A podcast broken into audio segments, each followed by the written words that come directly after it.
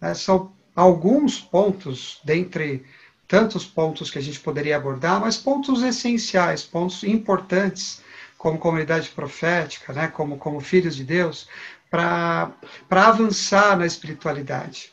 E aí a gente passa pela fase da religiosidade, eventualmente a gente se aprofunda nessa prática, entende que essa prática existe, ela naturalmente, e eu posso até dizer que sobrenaturalmente nasce a nossa espiritualidade.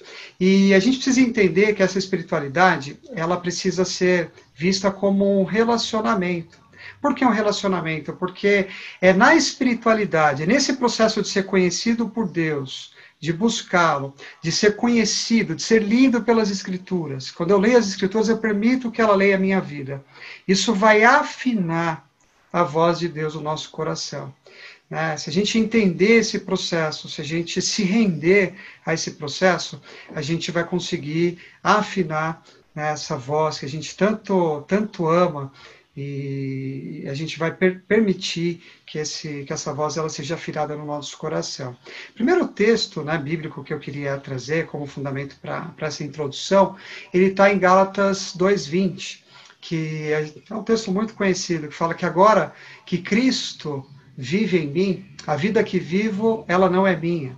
Né? A vida que vivo, ela é pela fé, a fé no Filho de Deus. Muitos textos que eu utilizar aqui, eu estou usando a Bíblia a Mensagem, então pode soar um pouquinho diferente, mas você pode ir acompanhando com a sua versão também. Agora, avançando um pouquinho, é, a espiritualidade ou a vida espiritual, ela não é um mundo imaginário, né? ela não é algo irreal, extraterrestre. É, é um lugar, um espaço, experiências, tentas, sensações que nos tira ou no arrebata, nos arrebata do mundo que vivemos. Ela não tem essas características. Ela precisa estar afinada com o nosso dia a dia. Né? É, tudo que fizer parte da nossa experiência espiritual, da nossa espiritualidade, que nos tira da nossa percepção do dia a dia, da nossa responsabilidade com o dia a dia, ele não é algo real, né? é algo válido. Então, é falso, na verdade. Então, a gente precisa ter essa atenção de que tudo na nossa vida, tudo que Jesus ele nos deu como mordomia, né, para exercer a nossa mordomia, ela faz parte da nossa vida espiritual. A gente não pode ter aquela percepção de que vida espiritual, é, apesar de ser místico, é aquela coisa mística que me tira do meu dia a dia, que, que rompe com as responsabilidades que eu tenho. Tudo que eu faço eu faço em adoração ao Senhor. Tudo que passa pelas minhas mãos, as, as minhas responsabilidades. Né? Quanto mais espiritual, uh, não quero colocar isso como, como hierárquico, mas quanto mais eu me envolvo com a espiritualidade, mais eu me envolvo com a vida. Mas eu envolvo com tudo aquilo que passa pelas minhas mãos. Porque eu entendo que é, gente, é, é um mundo que ele é abraçado pelo sobrenatural.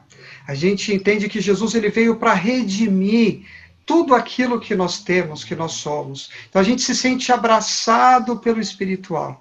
Então é uma sensação de estar no mesmo lugar, mas abraçado por um lugar maior, abraçado por uma perspectiva maior. Essa essa é a, estética, né, a visão desse mundo espiritual. O apóstolo Paulo ele, ele usa um termo para isso, em Gálatas 5, 16 e 17, que ele fala que é andar no espírito. Então, a gente precisa entender essa imagem. Né? Dentro do meu dia a dia, eu vou andar no espírito. É, ele implica numa dinâmica que diz respeito a tudo aquilo que fazemos, tudo aquilo que somos. É o encontro com uma mente nova, é o encontro que transforma a nossa mente. Romanos 12 fala sobre isso, né? sobre a transformação da nossa mente. Então a gente vai lidar com o mundo com uma mente renovada. Eu gosto de lembrar que esse texto que o apóstolo Paulo ele usa, essa palavra né, que ele usa para falar da transformação, é a mesma palavra que lida com a transfiguração de Jesus diante dos discípulos. Então a gente percebe Jesus ali com os discípulos, é, num, processo natural, mas de repente o sobrenatural abraça Jesus e os discípulos eles veem Jesus transfigurados, eles veem pessoas né, conversando ali com Jesus. Então essa mesma palavra, essa mesma imagem precisa vir para a gente quando o apóstolo Paulo trata essa questão da renovação da mente. É realmente uma percepção dos céus, é realmente uma capacitação para ouvir o coração dele, para entender o que se passa no coração dele. Né? Ele amplia a nossa percepção. Né? A gente sabe que isso ele não é um processo completo, né? A gente entende que é um processo de redenção. Jesus ele inaugurou esse processo para a gente. Pedro fala isso, né? que ele, ele trouxe para a gente na ressurreição uma vida que estava guardada nos céus. Mas a gente sabe que a gente está vivendo uma sombra ainda do que vai ser isso na plenitude com Jesus. Mas a gente já tem acesso a essas verdades, a gente já tem acesso a essa, essa percepção de mundo, essa percepção de vida, né? E precisamos estar é, conectados com essa visão. A gente precisa se permitir ser abraçado né, por, essa, por essa espiritualidade, por, essa, por esse relacionamento queria trazer a palavra relacionamento, né, que é o mundo real, mundo mais alto, né, que Jesus ele nos inseriu nele, por amor, por graça. Né? A gente pode traduzir tudo isso em graça. Então, é, a gente precisa, dentro desse, desse tema, é, entender a diferença entre realidade espiritual e obsessão. Né? É, a realidade espiritual é sobre é, aquilo que a palavra nos sinaliza e nos insere nesse ambiente espiritual. Essas verdades que Jesus ele nos inseriu nelas.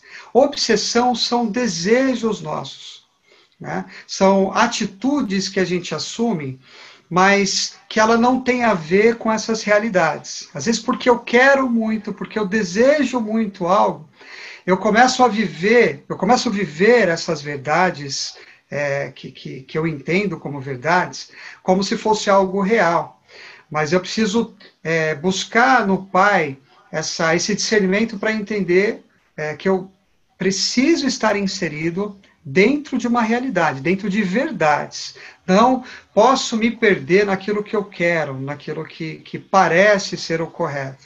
Então, por isso que a gente precisa sempre provar tudo pelas escrituras, né? Todos, todas as nossas sensações, né? as nossas decisões, elas precisam ter respaldo dentro de um conhecimento espiritual, dentro de uma realidade espiritual. Né? E, e sempre com essa mentalidade integral. Apesar de estar falando de vida espiritual, nós somos seres integrais. Nós temos faculdades, podemos entender uma área espiritual na nossa vida, podemos entender uma área emocional das nossas vidas, uma faculdade emocional, ou a faculdade do nosso, dos nossos instintos, né? aquelas coisas que são mais é, espontâneas, instintivas, mas tudo isso são faculdades. Né? O Pai, quando ele sopra o Espírito no homem, no Éden, ele sopra e ele fala que ele se torna um ser vivente. Então a gente precisa ter essa consciência da integralidade. Se a gente começar a compartimentar essas áreas, como se elas fossem áreas desconectas uma das outras, como se a gente pudesse viver numa dimensão fora da outra dimensão, a gente vai começar a ter é, ruídos na nossa é, na expressão da nossa vida, ou na nossa comunicação com a nossa vida. Então, a gente precisa ter essa percepção de que somos seres integrais. Né? Eu lembro de, de um pastor que, que, que eu tinha logo no, no, meu início, no início né, da, da, minha conversão, no meu retorno para a igreja, na adolescência, e eu lembro que ele compartimentava a vida. Né? Ele falava que a gente tinha ah, ele compartimentava as prioridades da vida. Então, você primeiro era Deus, depois você tinha a igreja, depois vinha é, a família, o trabalho. Ele tinha ali uma, uma regrinha hierárquica para lidar com essas coisas. E por muito tempo eu caminhei nisso. Isso se assemelha àquela questão da, da autoridade e do, é, da, da percepção religiosa. Você está aprendendo as coisas, você está recebendo informações. Eu lembro que por muito tempo eu, eu, criei, eu tentei lidar com, essas, com essa hierarquia, né? Com essas prioridades. Mas vai passando um tempo, você começa a perceber que se você não dá uma ênfase para uma dessas áreas, e você tem uma área muito bem, né, um, um, compartimento muito bom. E o outro você não está dando tanta atenção, aquele que está bom também começa a não ficar tão bom assim. Né, trazendo para exemplos práticos. Quer dizer, se eu dou toda a minha atenção à minha vida espiritual, né, Deus, mas eu não tenho atenção com, com a minha esposa, com os meus filhos, e eu começo a ter problema com eles dentro de casa, é, esses problemas eles vão me desestabilizar no meu relacionamento com Deus. Então, o que, que eu quero dizer com isso? É, são pilares essenciais das nossas vidas. Todo pilar precisa de um cuidado, porque a queda de um pilar, ele desconstrói tudo. Ou a fraqueza de um pilar, ele, ele compromete todos os outros. Então, é, não é mais polarizar as coisas, né? Tenho usado muito esse termo, mas a gente trazer todas as perspectivas, ter atenção a todas as coisas que são importantes. Né? Então, é, zelar pela, pela, pela espiritualidade é importante, assim como é importante eu zelar pela, eu, eu zelar pela minha alma, zelar pelos meus sentimentos, pelas minhas emoções, e também ter toda a atenção aos meus instintos. Por que, que eu estou falando tais coisas? Por que, que o meu corpo ele está pedindo certas coisas? E tudo isso é importante. Né? É, é, eu preciso trabalhar dentro da, de todas as realidades, desenvolver todas as realidades, né? E, e, estar comprometido com a minha vida de forma integral. Queria que isso ficasse muito forte assim nesse início de aula. Somos seres integrais, somos almas viventes. Não tenta compartimentar, não tenta dar uma atenção especial para um em detrimento do outro, porque você pode se perder compartimentando assim, você pode desestabilizar áreas importantes da sua vida, tá? Poderia dar exemplos pessoais aqui, mas de repente no finalzinho, se alguém me perguntar alguma coisa, eu me lembro disso. Então a gente é inserido nesse, nesse processo de uma realidade espiritual. Uh, tinha uma coisa importante aqui. Ah, o apóstolo Paulo, em Efésios 2, para a gente fortalecer essa questão da, da realidade espiritual, ele usa uma palavra do Velho Testamento para falar de uma realidade espiritual. Ele fala assim, que estávamos mortos em nossos delitos e pecados. Ele usa essa, essa frase, está lá essa frase, está lá no, todo dentro do contexto de Efésios 2. Então, a intenção dele é nos levar para o Éden. Quando ele fala que estávamos mortos, o estar morto para o apóstolo Paulo, ele quer nos levar para o entendimento do que significa o Éden nas nossas vidas. E esse estar morto, remetendo ao Éden, nos faz pensar em exílio. Mas ser retirado do Éden é você ser retirado do seu lugar natural. É, é você ser tirado do lugar onde o Senhor ele colocou todas as coisas para que você tivesse a melhor qualidade de vida, o, o bem-estar no seu ápice. E você é retirado desse ambiente, retirado dessa, desse lugar. O apóstolo Paulo está trazendo essa, essa imagem. E a gente precisa lembrar muito bem né, que, que essa morte saindo do Éden é um exílio. Por quê? Porque a gente vai ver isso se repetindo na história de Israel. Todas as vezes que Israel não estava afinado ao coração de Deus, toda vez que o povo de Deus não está afinado ao coração dele, toda vez que a gente não tem essa, é, esse comprometimento com a nossa espiritualidade, a gente entra nesse processo de exílio, a gente sai do nosso ambiente natural. Então a gente vê que, na verdade, esse mundo espiritual que nos abraça, é, ele é mais importante para nós do que esse mundo que a gente chama de mundo real. É, a gente precisa ser abraçado por esse mundo espiritual. A gente precisa, precisa se sentir confortável, seguro dentro do, do comprometimento com a espiritualidade. É, o apóstolo Paulo ele traz essa, essa sensação. Ele fala para a gente se lembrar disso. Né? Gálatas ele traz várias práticas, tanto da, do, do, de, um, de, de, alguém que cultiva a sua espiritualidade, como de alguém que vive de forma carnal é, para que a gente saiba diferenciar e, de, e como dar atenção à nossa espiritualidade. Mas sempre no sentido de trazer essa, esse rompimento, da gente ter esse entendimento do que é exílio e do que é viver uma realidade espiritual. Ele nos insere nessa forma de pensar, nessa, é, nessa perspectiva, né, nessa cosmovisão.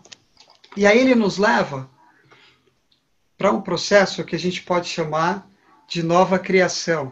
Né? É, ser nova criação é, é fruto de, de uma reverência a Deus. Né? No, no módulo 1, a gente fala, a gente trata de algumas palavras, eu quero trazer isso aqui para a gente. A reverência a Deus ela é fruto de um. é resultado de, de, de uma situação que a gente passa logo que a gente conhece a Deus. A gente começa a ler as Escrituras e a gente começa a ler, por exemplo, é, textos que trata Deus como é, o Senhor poderoso na batalha, né? Deus forte, a gente vê situações onde aquele que está sentado no alto e sublime trono, é, a gente vê também o papel de, de um Deus que julga pessoas, a gente vê nações né, sendo é, julgadas por Deus no Velho Testamento. Então, um primeiro contato que a gente com Deus, a gente pode ter um temor, mas um temor que ele gera medo, aquela coisa da criança que fala, né, papai do céu não gosta disso, né, ou, ou as linguagens dos mais antigos, quem não vem pelo amor, vem pela dor. Então, traz toda uma construção de medo em relação a Deus. É, esse processo religioso demora um pouquinho para você transformar esse temor, esse, esse, esse medo em reverência. Quando que ele vai se tornar reverência? Quando a gente começa a entender, principalmente com a, com a inserção de Jesus, chamando Deus de Pai, né? João Batista falando dele como, como amigo, e aí a gente vai tendo uma visão, você pega Isaías 66, ele trata aquela questão da imagem de Deus abraçando Israel, como uma mãe abraça os filhos e amamenta, trazendo uma, uma estética, né, uma visão de, de proximidade, de cuidado. Então, quando a gente começa a perceber esses textos, esses textos começam a ler as nossas vidas, e a gente começa a se encaixar nesses braços, aí a gente começa a sentir amor por Deus afeto por Deus. Então, aquilo que era temor, que era medo, ele se transforma em reverência. Né? Então, você agora você se apaixona, você se reverencia por aquele que é maior, né? por aquele que te abraça. Né? Então, é, a, é, a, gente é inserido, né? é um fruto. Né? A nova criação é fruto dessa reverência. Eu entendi quem Deus é, esse processo eu me submeto a Deus. Então, é, eu começo a ter compaixão pelo mundo, porque esse coração começa a invadir a minha vida, eu, eu respeito a mim mesmo. Uh, as minhas prioridades são determinadas por esse relacionamento com Ele. A gente perde. Eu queria deixar é, quando eu falo de perde a questão da autoridade, a questão de, de ser dirigido, eu não estou falando sobre não ter mentores, ou não, ou não ter professores, não ter um pastor, não é isso que eu estou dizendo. Mas eu estou falando que a gente já é autônomo em algumas coisas. Né? E esse autônomo totalmente dependente do Espírito Santo. Mas autônomo no nosso crescimento, a gente começa a receber instruções do Espírito Santo para crescimento, para foco de temas das nossas vidas, de, de, de, áreas que ele vai começar a conduzir, porque a gente entende que ele está nos inserindo no nosso chamado, no nosso propósito. Né? Esse encontro meu pessoal com, com essa matéria de espiritualidade me, me remeteu a muitos anos atrás, quando eu falava sobre isso. Né? Então, lá atrás, o Senhor ele já me sinalizava. Eu, eu li muito a W. Tozer, o Atmani, muitos autores que, que tratam de, de, de, vida cristã, né, de espiritualidade. Então, cada um, dentro dessa, desse relacionamento, começa a ter esse direcionamento. Né? Isso faz parte desse, desse processo de conhecimento de Deus, de Deus te conhecer, né? esse desenvolvimento da sua espiritualidade. Então, a gente começa a ter um comprometimento mais com, com o Jesus do Sermão do Monte, o Jesus que é próximo da minha vida, o Jesus que, que, que, lida com as coisas do meu dia a dia, que me mostra um jeito mais alto e mais bonito, né, de, de glória para eu poder transitar a minha vida com padrões maiores. Mas eu consigo receber isso do coração do meu amado, né? Eu consigo interagir com ele. E a minha espiritualidade ela depende desse relacionamento. Então, é, 1 Coríntios 15, 22, ele fala desse processo, ele lida disso como ele vivificando. A nova criação é receber é, redenção, re, é, restauração. A gente está saindo daquele exílio, voltando para o Éden, usando essa linguagem. O Senhor está nos inserindo, vivificando as nossas vidas. É, ser nova criação é receber é, o Espírito Santo no espírito do homem ter essa conexão. E, mas já num processo avançando né, de, de, de, crescimento, de, de, aproximação. Eu me lembro que uma vez eu ministrei sobre as dez dracmas. Esse texto está lá em Lucas, no capítulo 15. E, e, esse texto ele fala que a jovem ela ia se casar, recebeu do, do noivo um colar e ela perde uma pedra desse colar. E eu lembro que eu fiquei muito tempo meditando sobre esse texto e pesquisando algumas coisas, e sendo bem, bem breve, é, as dez dracmas, o número 10, né, ele, ele traz a, a imagem de restauração, de redenção. E o número 1, um, que era a dracma perdida, é, ele remete, o número 1 um, ele remete à origem, à criação. Então, dentro daquele texto, o Senhor ele ministrou no meu coração, e por muito tempo aquilo teve um efeito glorioso na minha vida, e, e a gente, quando tem essas experiências, isso nos muda, porque eu tive uma atenção para que naquele texto o Pai ele queria restaurar as origens, nos tirar do exílio, é um retorno para o Éden. É, há uma preocupação no coração de Deus em restaurar a vida do homem que se perdeu e foi para o exílio. Há uma preocupação dele em trazer, há um desejo dele. Vamos trocar a palavra preocupação por desejo. Há um desejo do, no coração de Deus de trazer esse homem do exílio para a sua presença, do exílio para o Éden. Então, nova criação é trazer essa realidade.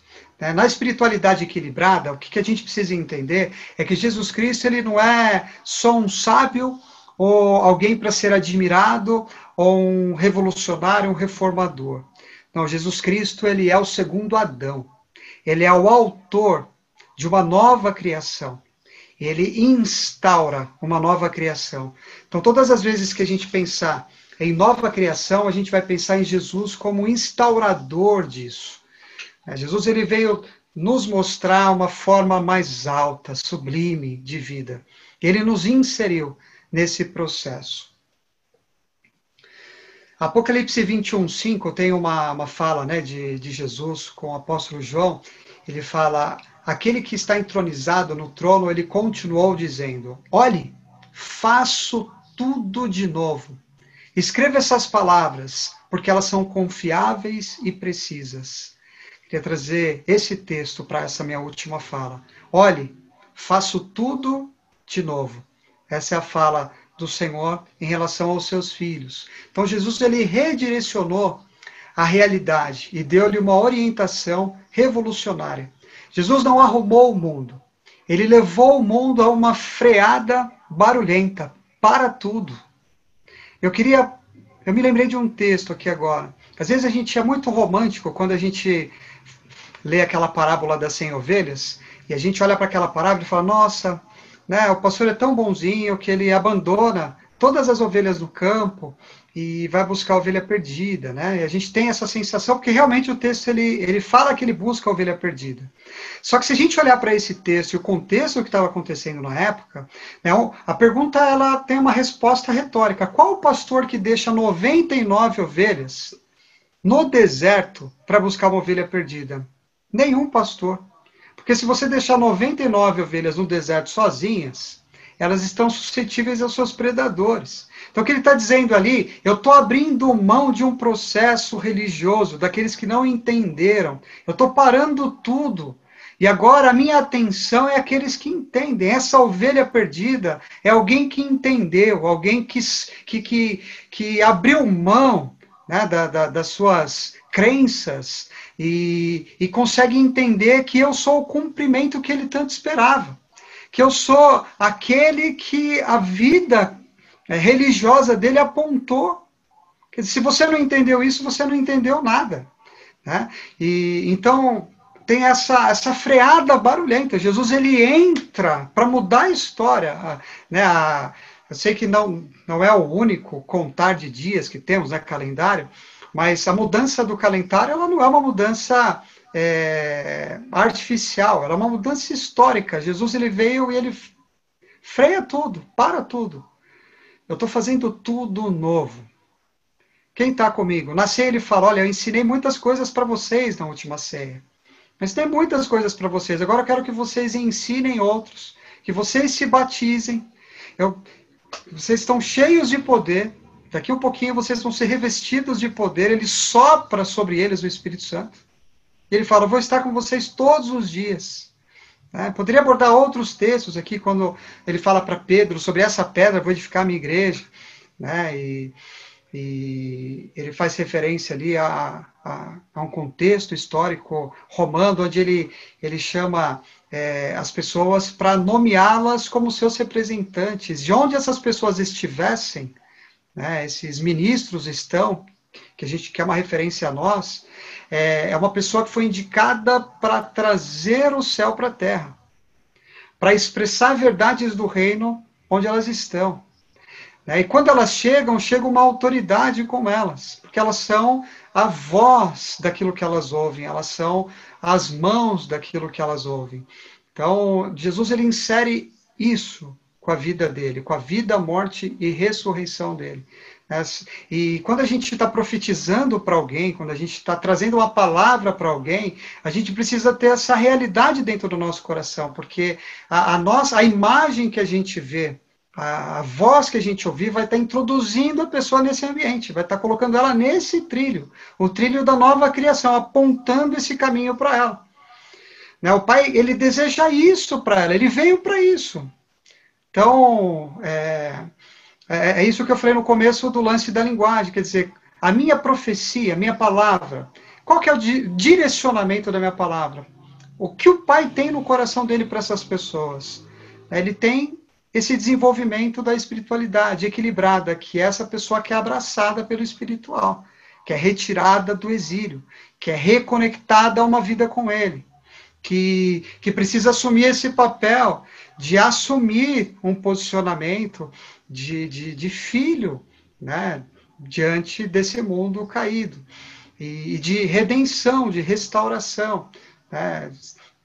É uma conexão é, se o pai está trazendo uma palavra de encorajamento, de consolo, né, de edificação, o sentido dessa palavra é para que essa pessoa entenda quem ela é, se mova naquilo que ela precisa se mover. É, Jesus ele não arrumou o mundo.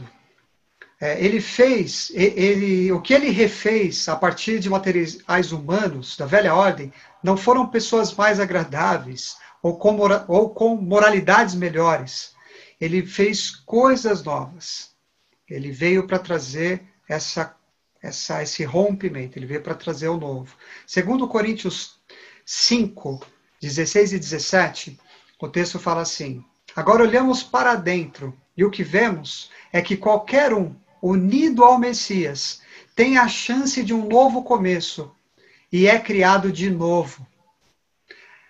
A velha vida se foi, uma nova vida floresce. E essa vida é demais. Vocês vão entender um pouquinho por que, eu uso a Bíblia a mensagem. Eu acho incrível como ele traz os textos.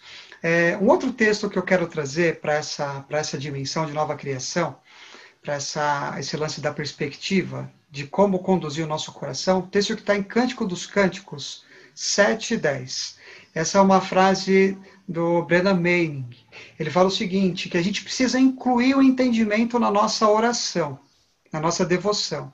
E o texto ele fala assim: Eu pertenço ao meu amado e ele me deseja.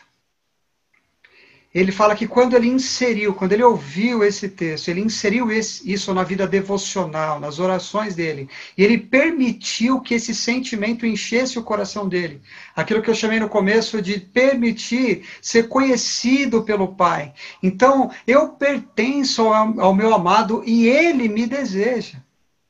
Esse é o lugar que eu estou, esse é o lugar que eu me sinto seguro. É, isso precisa tomar forma em mim, isso precisa me preencher. Ele me deseja. Quer dizer, eu não estou correndo atrás de fazer algo para que ele me deseje. Eu não preciso fazer algo para ser amado. Eu não preciso é, ter várias, vários dogmas, várias atividades para me sentir é, pertencer a Ele. Não, isso já é uma realidade. Né? Uma espiritualidade equilibrada já é entender que esse processo ele é real. Eu sou desejado pelo meu amado. Ele me deseja. Eu pertenço a ele. É como se ele tivesse feito como o noivo de Cantares fez com a noiva. Ele vem sobre o braço da noiva e coloca um selo. O apóstolo Paulo, em Efésios, se não me engano, no capítulo 6, ele fala que o Espírito Santo ele é um selo, ele é um, um penhor do amor de Deus, ele é um penhor desse amor, dessa graça, ele nos abraça e a gente precisa se sentir parte. Precisamos ter um coração preenchidos de que pertencemos a Ele. Né? Isso é, é a realidade espiritual da nova criação. Então, eu acredito que a expressão anseio furioso é a melhor maneira de descrever o anelo que ele sente por você e por mim. Adquira o hábito de orar essa mensagem da Escritura. Quando você toma posse dessas palavras, é, você começa a, a, permitir coisas lindas em você. E isso vai equilibrar a sua espiritualidade. De forma bem pessoal, traz isso de forma bem pessoal. E você vai equilibrar a sua espiritualidade. Quero trazer alguns pontos da nova vida, o primeiro ponto que eu queria trazer, que quando a gente assume essa condição espiritual, quando a gente entende que somos amados e desejados por Ele, é, o refutar dos tambores da condenação alojados na nossa mente, ele é substituído por um cântico no coração, que tem o poder de fazer os nossos olhos cintilar. É, é, saia, quer dizer, eu não corro atrás do meu amado fazendo coisas para me aproximar dele. Não, é, eu, eu ouço o amor dele, eu sinto a canção dele. Né? E aí sai frases como o apóstolo Paulo diz: né? se Deus é por nós, quem é contra nós? Aquele que não poupou seu próprio filho, como não nos dará tudo junto com ele? De graça ele nos dará essas coisas. Né? É, é, são como canções no nosso coração. Isso é uma canção para a gente. Cara, ele me ama. Ele, ele não poupou o que ele tinha de melhor por mim. E, e esse é quem eu sou, isso é quem ele é. E é fato, é real. Eu vivo isso hoje. Né? É, eu, eu obedeço porque ele me amou. É, eu, eu eu me comprometo com realidades espirituais, com a santidade, com a santificação, com todo o processo, não para me achegar a Ele, não, não, não. É uma resposta ao amor dele, é, é um coração grato. Eu não tenho outra coisa que eu possa fazer que faça mais sentido do que retribuir com, com obediência, retribuir com santidade. Por quê? Porque eu sei que Ele me ama, porque eu sinto o amor dele. E isso me faz completo, me faz integral. Né? Dê uma olhadinha no relógio aqui para não me perder. É, segundo ponto, você não será dependente da companhia das pessoas para amenizar a sua solidão, pois Ele é Emmanuel, Ele é o Deus conosco. Né? Não vamos nos sentir sozinhos. Né? Ele é maravilhoso, conselheiro, Pai da eternidade, príncipe da paz. Né? É, a última frase dele, antes de, de ser assunto aos céus, ele disse: Olha, não se preocupe que eu vou estar com vocês todos os dias. Todos é todos, são todos. É, e, e, e, e, o equilíbrio espiritual precisa ter essa, esses pilares. Esses pilares, eles equilibram as nossas vidas. É, é a sustentação que precisamos para estar bem com ele. Né? O elogio das pessoas não fará seu espírito alçar mais altos voos. Nem a crítica delas te fará mergulhar em profundezas de um poço. A rejeição delas não pode enfermá-lo. Até pode enfermá-lo, mas essa enfermidade ela não vai ser para a morte. É, lógico que, que, dentro daquele processo de cuidar da alma, lógico que, que uma palavra mal colocada, uma pessoa que a gente ama, é, de repente expressar alguma coisa para gente, uma pessoa importante. Então, é, isso não, não nos tira de um processo de que a gente pode se machucar. Mas a gente tem garantido que as, esses machucados, por estar com ele, não são machucados para a morte. A gente vai conseguir assimilar, cada um no seu tempo, cada um dentro da sua estrutura, você vai assimilar as crises, mas elas não serão para a morte. Você não vai se enterrar nesse processo, porque você está alicerçado num amor maior. Você, você se sente cuidada por braços que te afagam melhor. Né? Uh, num significativo desenvolvimento interior, você transitará de um devorar uh, para um preciso orar.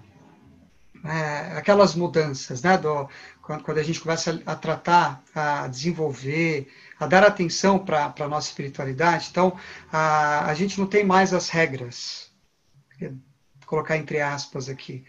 As coisas elas começam a ser mais naturais, mais espontâneas. Então no Dévora, eu não vou colocar o despertador para orar e me regrar a orar e falar um monte de coisa repetitiva.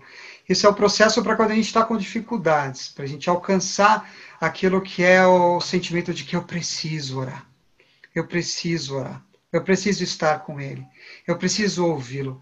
E o orar, como diz o Tozer, né, é, a gente expressa tanta coisa para ele. É, quem me conhece sabe que eu sempre uso esse exemplo. A gente pede, a gente agradece, a gente intercede, a gente ora, a gente adora, a gente faz um monte de coisa. E aí, quando a gente não tem mais nada para fazer, a gente fala amém, se despede e tchau. E Tozer fala que justamente agora é começar a nossa oração. Quando você não tem mais nada o que fazer, nada para falar, aí que você vai parar para ficar com Ele. Espiritualidade é um relacionamento, é Ele em nós, é ser lido por Ele. E aí a gente para. Né? Tem uma frase em Cantares que eu anotei aqui, Cantares 1,7, que ela fala assim: Conte-me você, meu amado, a quem amo, onde você passa o seu dia. Eu preciso saber. Porque se você não me falar onde você passa o seu dia, eu serei como alguém coberta por um véu, alguém que está perdido. Cara, eu preciso de você, se eu não sei isso, eu não sei nada. Eu, tudo que eu quero é estar com você. É, não porque eu, é, eu me regra, não é uma regra isso. Meu coração te deseja. A minha oração é fruto de um desejo. Eu preciso saber onde você está, onde está o teu coração. Né? Trazendo para nossa para o nosso convívio, né, nas salas, é, eu vou falar desse ambiente para as pessoas. Né? Estou ouvindo que está lá no coração dele para as pessoas. Por quê? Porque é natural para mim, o sobrenatural está me abraçando. Né? E, e eu me sinto confortável nesse lugar. Na verdade, eu só me sinto vivo nesse lugar. Quando eu estou fora daqui, eu estou no exílio eu estou perdido. Né? Eu lembro que tem uns textos, uns salmos que falam, nossa, como eu tenho saudades, as, as harpas estão penduradas, não tem mais louvor. Essa, esse era o sentimento do, de quem está exilado. Ai, que saudade das canções, que na verdade, que saudade do meu Deus, que saudade da presença dele, do cuidado dele. Eu posso ter o que comer aqui, eu posso ter onde morar aqui, posso ter me casado aqui, mas essas harpas estão penduradas, eu não tenho nada. Se não há adoração, se não há canção ao meu amado, eu não tenho nada. Como eu sinto falta dessas coisas. A gente precisa se desfazer do exílio, a gente precisa, sabe, é, coloca trancas da sua vida para que o, o, exílio ele não esteja próximo de nós, né? É, um outro ponto, você viverá com a consciência de que o Pai não apenas o ama, mas ele gosta de você. E aqui tem um texto em Lucas 22, 15, que eu, eu anotei isso hoje, um pouquinho antes de começar a nossa aula, e eu não sei como que vai ficar o seu coração, mas Jesus ele se reúne para cear com os discípulos em Lucas 22, 15. E ele tem uma frase que ele fala: Eu ansiei profundamente por esse momento. Na, na mensagem fala: Vocês não fazem ideia do quanto eu desejei esse momento. Cara, é. eu vou sair daqui, eu desejei tanto estar tá aqui. Faz tão bem para mim estar tá com vocês. Cara, a, espiritualidade equilibrada é esse sentimento, é esse, é esse amor, é esse, essa é a dimensão que a gente precisa viver. Eu desejei tanto esse momento, eu quis tanto estar com vocês, quis tanto trazer essa nova vida para vocês. É, eu posso olhar para os olhos de vocês e é incrível. uh! Você vai parar de se comparar com os outros. Da mesma maneira, não procurará fazer alarde de, de o quanto você é importante, vangloriar-se de suas vitórias ou se sentir superior a qualquer outra pessoa. Eu queria trazer mais um sentimento de quem a gente é em relação a Deus. É, Salmo 139, 14. Guarda isso no seu coração. É, de ficar sem fôlego, diz o texto. Eu sou maravilhosamente formado. Fui feito de forma admirável. É assim que, que ele nos fez. Essa é a expressão do salmista. É, a espiritualidade sabe quem ele é, mas também a gente precisa saber quem a gente é. E último ponto que eu quero trazer hoje, a gente vai ler Sofonias 3, 17 e 18. E a gente vai ver Deus dançando de alegria por nossa causa. O texto ele fala assim: Seu eterno está presente entre vocês. O guerreiro forte pode salvá-los. Felizes por você, feliz por vocês ter voltado ele irá acalmá-los com o seu amor e alegrá-los com suas belas canções. As, as tristezas acumuladas no exílio, elas vão desvanecer, porque eu, Eterno, vou eliminá-las para vocês. Vocês já carregaram esse peso por tempo suficiente. É, é, esse texto é incrível. O seu amado vem, e ele vindo, ele vai fazer desvanecer as sensações do exílio. ah, ele vai fazer desvanecer o sentimento de inferioridade, de ser pequeno, de estar distante do coração dele, porque a gente já viveu demais essas coisas, já vivemos demais por tempo suficiente. Por isso que ele disse: Eu queria tanto estar na mesa com vocês, porque vocês já sofreram tanto, já estiveram tanto tempo sozinhos, e eu preciso estar com vocês, eu quero que vocês estejam comigo. Uh, vez por outra, ao longo do dia, você simplesmente saberá que está sendo visto por Jesus, com um olhar de ternura infinita.